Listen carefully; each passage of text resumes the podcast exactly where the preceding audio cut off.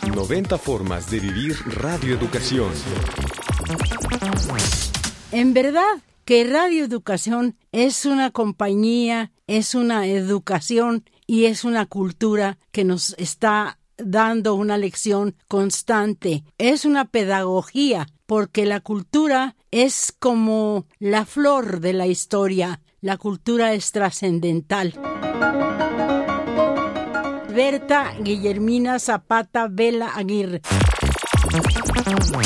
Radio Educación, 90 años de la Radio Cultural de México.